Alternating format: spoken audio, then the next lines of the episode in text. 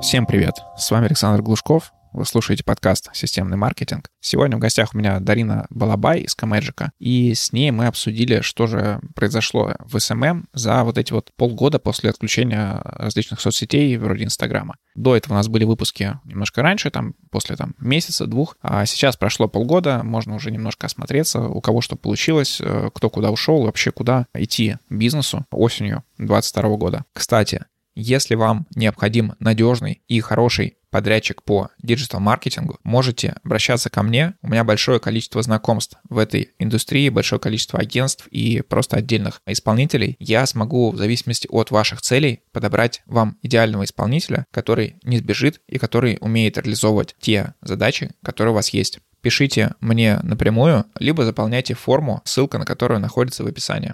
Переходим к выпуску.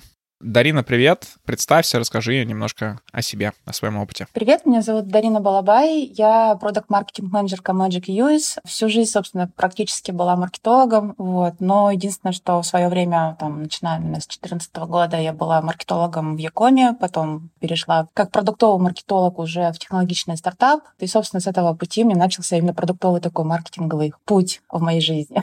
Вот, конечно же, а, весь мой путь был связан непосредственно с социальными сетями, со всеми контекстными рекламами и рекламными кабинетами, то есть, ну, такой полноценный пул работы именно с точки зрения маркетинга и рекламы. Супер, сегодня мы тогда с тобой как раз поговорим про социальные сети. Вот смотри, запрет всех там инстаграмах, фейсбуков и так далее прошло уже 7 месяцев, ну, или 6, где-то так вот. У нас были уже некоторые там записи по поводу того, что происходит сейчас, по-моему, через там 2 месяца, где-то через один. Хотелось бы у тебя узнать, как изменились вообще проблемы бизнеса, нашли ли какие-то аналоги, и вообще, как сейчас ощущает себя бизнес э, с точки зрения SMM? Получилось ли восстановиться? Я поняла. Ну, давай, наверное, начнем, наверное, все-таки по порядку, да, как оголились проблемы, собственно, бизнеса. Начиная вот с самого начала до там вот сегодняшнего дня, да.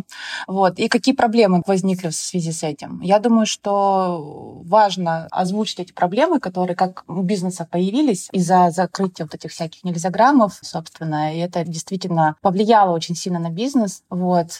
И плюс не только там эта ситуация, там еще и остатки от ковида тоже, то есть люди как-то не совсем себя хорошо чувствуют именно в медиапространстве, в социальных сетях. Я думаю, что важно озвучить, что потеря все-таки вот глобально, да, что произошло, собственно, у бизнеса, это потеря купленной аудитории в этих социальных сетях. То есть они, весь бизнес очень много вложился на привлечение подписчиков, на увеличение виральности да, его аккаунта, на его постов. Там, вот. И, собственно, из-за этого запрета люди потеряли, бизнес потерял именно удобные каналы коммуникации с клиентами. Это действительно большая проблема, потому что я точно знаю, что даже на моей практике несколько проектов просто там ну, многомиллиардные просто вложения были в развитие того же нельзяграмма, да, пускай будут называть так. И как бы для них действительно это было один из самых важных каналов привлечения клиентов в свой бизнес, причем бизнес такой люксовый, вот, и они действительно сейчас не знают, как себя дальше вообще вести, что делать с бизнесом, потому что Инстаграм у них являлся одним из самых продающих, собственно, каналов. Там было больше 90% выручки приходило именно из Инстаграма. Это одна из самых таких важных проблем, которые появились э, в связи с этим запретом. Потом, перейдя к тому, что вот как себя чувствуют, например, частные мастера, например, люди, которые там, ну, развивали свой Инстаграм, вкладывали душу, да, во все это дело, также и бюджет какой, какой могли, да, то я говорю о частных мастерах, например, там кто-то там ногти делал, там кто-то это реснички, это, естественно, тоже важно было понимать, что эти люди тоже лишились этого, собственно, инструмента полноценного, да, то есть, конечно, сейчас, естественно, все пользуются там через VPN, но сейчас нет возможности там продвигать все это дело с помощью там рекламы, да, таргетированной. И как бы это действительно урезает возможности этой платформы, и все равно это не так сейчас работает. Поэтому частные мастера действительно сейчас потеряли тоже один из таких важных э, каналов коммуникации с клиентов и привлечения их на свои услуги. Я здесь, наверное, немножко хотел бы тоже у тебя узнать вот э, информацию про текущее положение как раз э, людей, которые продвигались только через Инстаграм. Насколько я общался там 2-3 месяца назад, э, у всех был спад аудитории там в районе 20-30%, нельзя делать э, платное продвижение, но кто-то перестроился на закупку рекламы там у инфлюенсеров, кто-то еще, и то есть прям такой сильной просадки, не знаю, как сильно и не сильно, ну там процентов 20-30 получили, но не больше. А как сейчас с этим обстоит? Вот так же все продолжают или что-то еще изменилось? Я точно знаю, что сейчас уже как минимум люди научились искать дополнительные восполнять эти охваты, которые у них потеряли с помощью там запрета этих социальных сетей. То есть уже примерно есть понимание, что, например, тот же Telegram может, собственно, хорошо работать для привлечения клиентов, вот. Но до того, чтобы прийти к этому, люди просто бегали туда-сюда, из одной площадки в другую, пытались понять, куда идти. Вот у меня точно есть э, несколько подружек-блогеров, которые после Инстаграма у них посеялась паника, и они начали бегать то ВКонтакте, то в Телеграм-канал, да, заведут себе их несколько штук сразу, пачкой, вот. Потом идут куда-нибудь там, вот, кстати, вышла новая соцсеть, действительно, которая, мне кажется, достаточно потенциально имеет возможность заменить тот же Инстаграм, нельзя грамм пускай будет. И они действительно, это называется соцсеть Тенчат,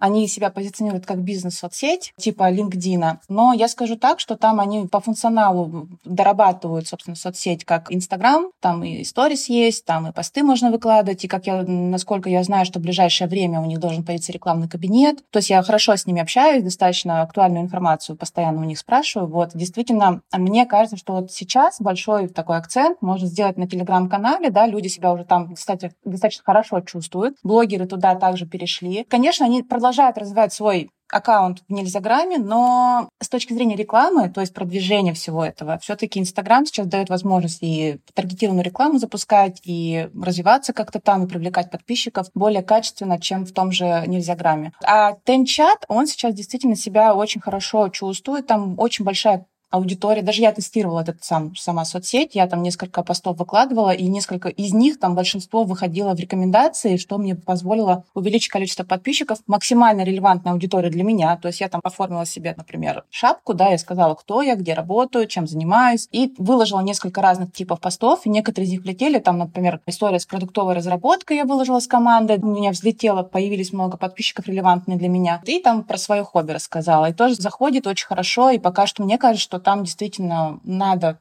попробовать себя как-то заявить на этой площадке, не только как какой-то специалист какой-то компании, но и как человек, который, собственно, ну, может что-то полезное сделать этому миру, рассказать, показать. Вот, как бы так.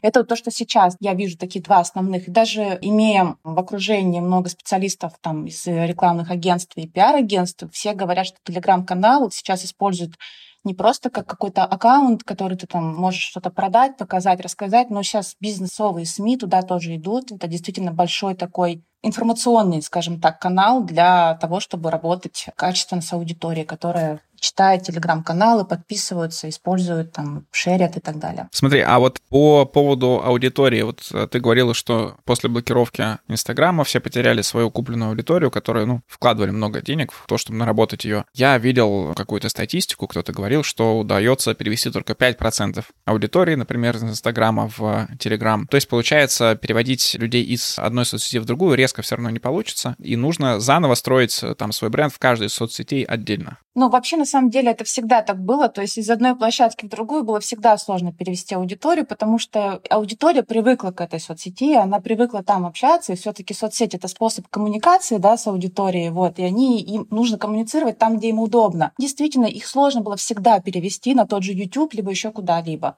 Вот поэтому я считаю, что, да, конечно, нужно постараться. Если у тебя активная аудитория в том же там в своем аккаунте в Инстаграме, то действительно стоит э, попробовать их туда перевести, да, различными, там, может быть, какими-то игровыми механиками, либо еще что-то.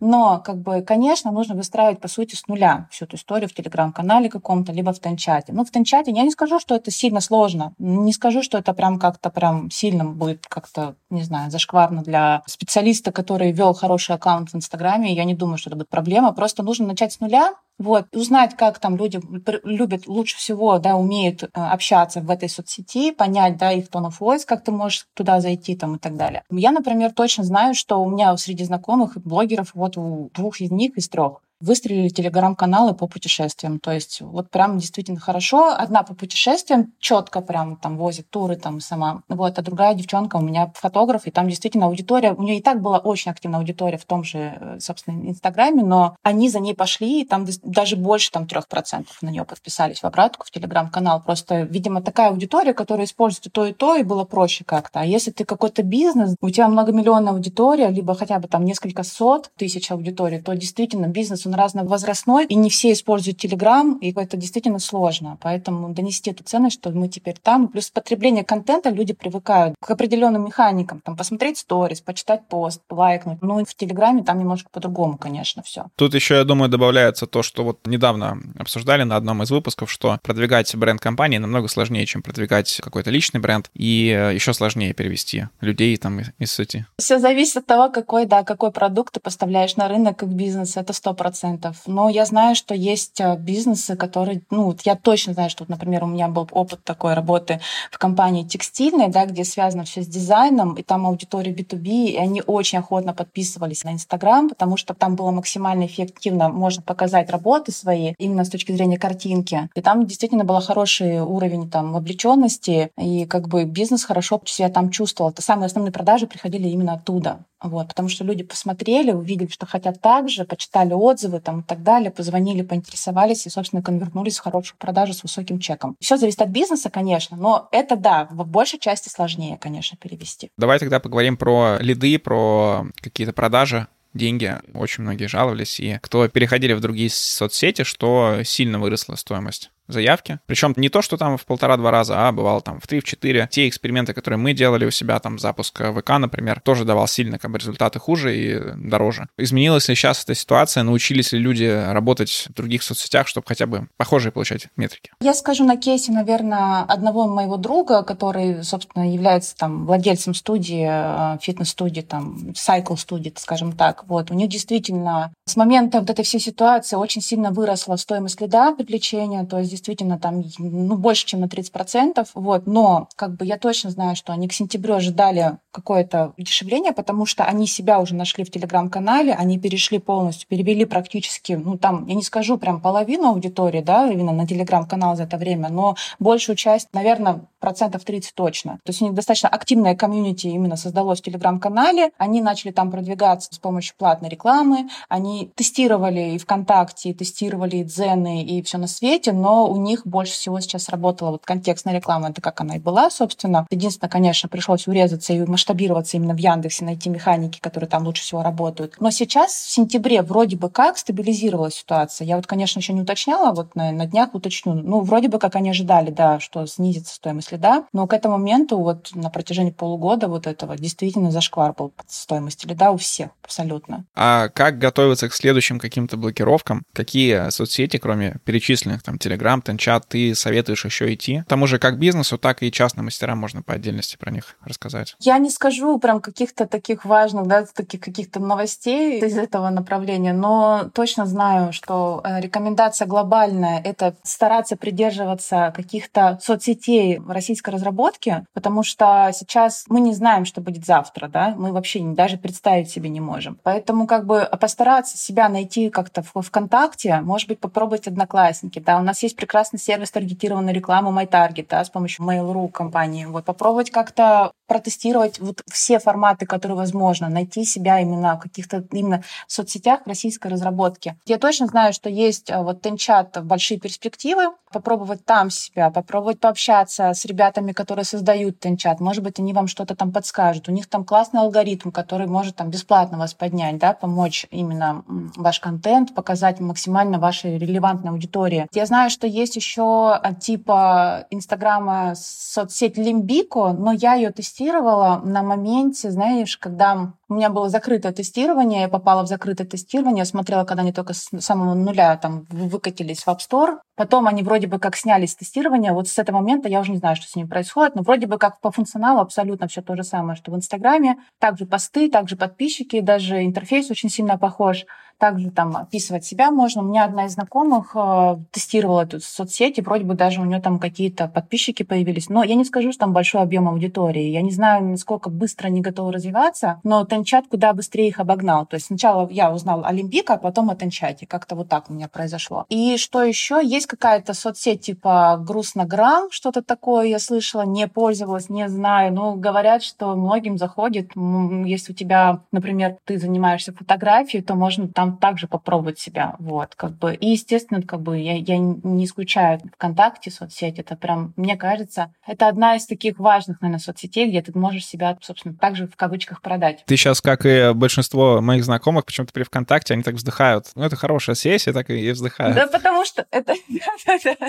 Ты знаешь, это она была прекрасной соцсеть, она и есть прекрасная соцсеть, просто там аудитория как будто бы, знаешь, раньше была максимальная активность там, то есть я даже сама там очень много писала, и как бы действительно был блин, пруф от этого. А сейчас как будто аудитория этого ВКонтакте как будто выросла, и она попала сейчас в ту градацию людей, знаешь, возрастной категории, где люди уже не комментируют, не активничают, то есть как-то вот спят. Мне кажется, что у ВКонтакте есть потенциал, и я почему-то это вижу потенциал больше с точки зрения какого-то видеомаркетинга, да, то есть если не YouTube, то там достаточно хорошие алгоритмы и на продвижение своего видео. Мне кажется, туда можно попробовать зайти именно с видео, да, какой-то истории. Там также качественные сторис, там можно их клипы делать. Например, у меня вообще у знакомой там она вместо рилсов перешла на клипы ВКонтакте, у нее очень много аудитории, там кто-то даже один миллион просмотров уже получил. А, вот, кстати, у меня друг есть певец, он туда зашел и начал делать клипы, поет, и у него уже один миллион просмотров. То есть за какой-то короткий промежуток времени. Вот. Поэтому как бы я думаю, что туда стоит также попробовать, протестировать все форматы именно ВКонтакте. Мне кажется, клипы и вот видео формат именно как с точки зрения продвижения видео как бренда тоже, мне кажется, и хороший вариант. Вот. А так, с точки зрения коммуникации, как уже с пользователями, это, наверное, Telegram все-таки ближе. Ты сейчас э, примеры, которые приводил, они больше про такие были для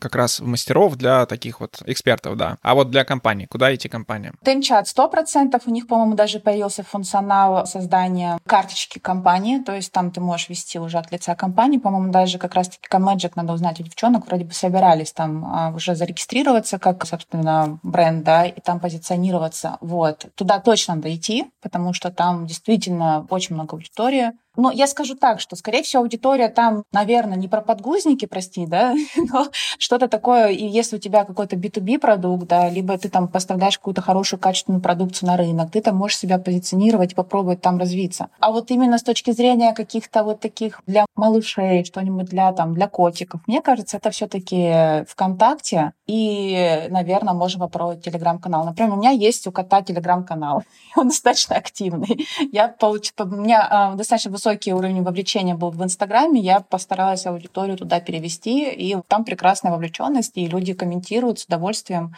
и прям вот так. А бренду с точки зрения именно если там продаешь какую-то продукцию да, там, для малышей, для котиков, то, наверное, все-таки ВКонтакте, мне так кажется. Наверное, такой немножко неожиданный вопрос. А что ты думаешь по поводу того, что вот есть такой неубиваемый э, вечный инструмент на текущий момент, это сайты, да, личные какие-то сайты, сайты компании, на которых можно вести блог, на которых можно также публиковаться вообще в том формате, в котором тебе хочется. И все уже там много лет говорят, что сайты умирают, скоро там их не будет. Но они все есть, как и SEO, то есть это такие инструменты, которые всегда работают. Что ты думаешь по поводу них? Нужно ли, условно, кто делает там ногти, например, мастеру, создавать свой сайт, какую-то визитку хотя бы? Слушай, все зависит от того, какой объем аудитории ты, собственно, продаешь свои услуги. Если ты там две записи в неделю у тебя, то я не вижу в этом смысла. То есть если ты хочешь масштабироваться и как бы расти как профессионал и открыть в будущем свою какую-то, не знаю, салон, да, например, да, мини-салон хотя бы, то, возможно, есть смысл. У меня вот у подруги большой салон, сеть салонов красоты, и у нее есть прекрасный сайт как визитка, да, как салона красоты с функционалом записи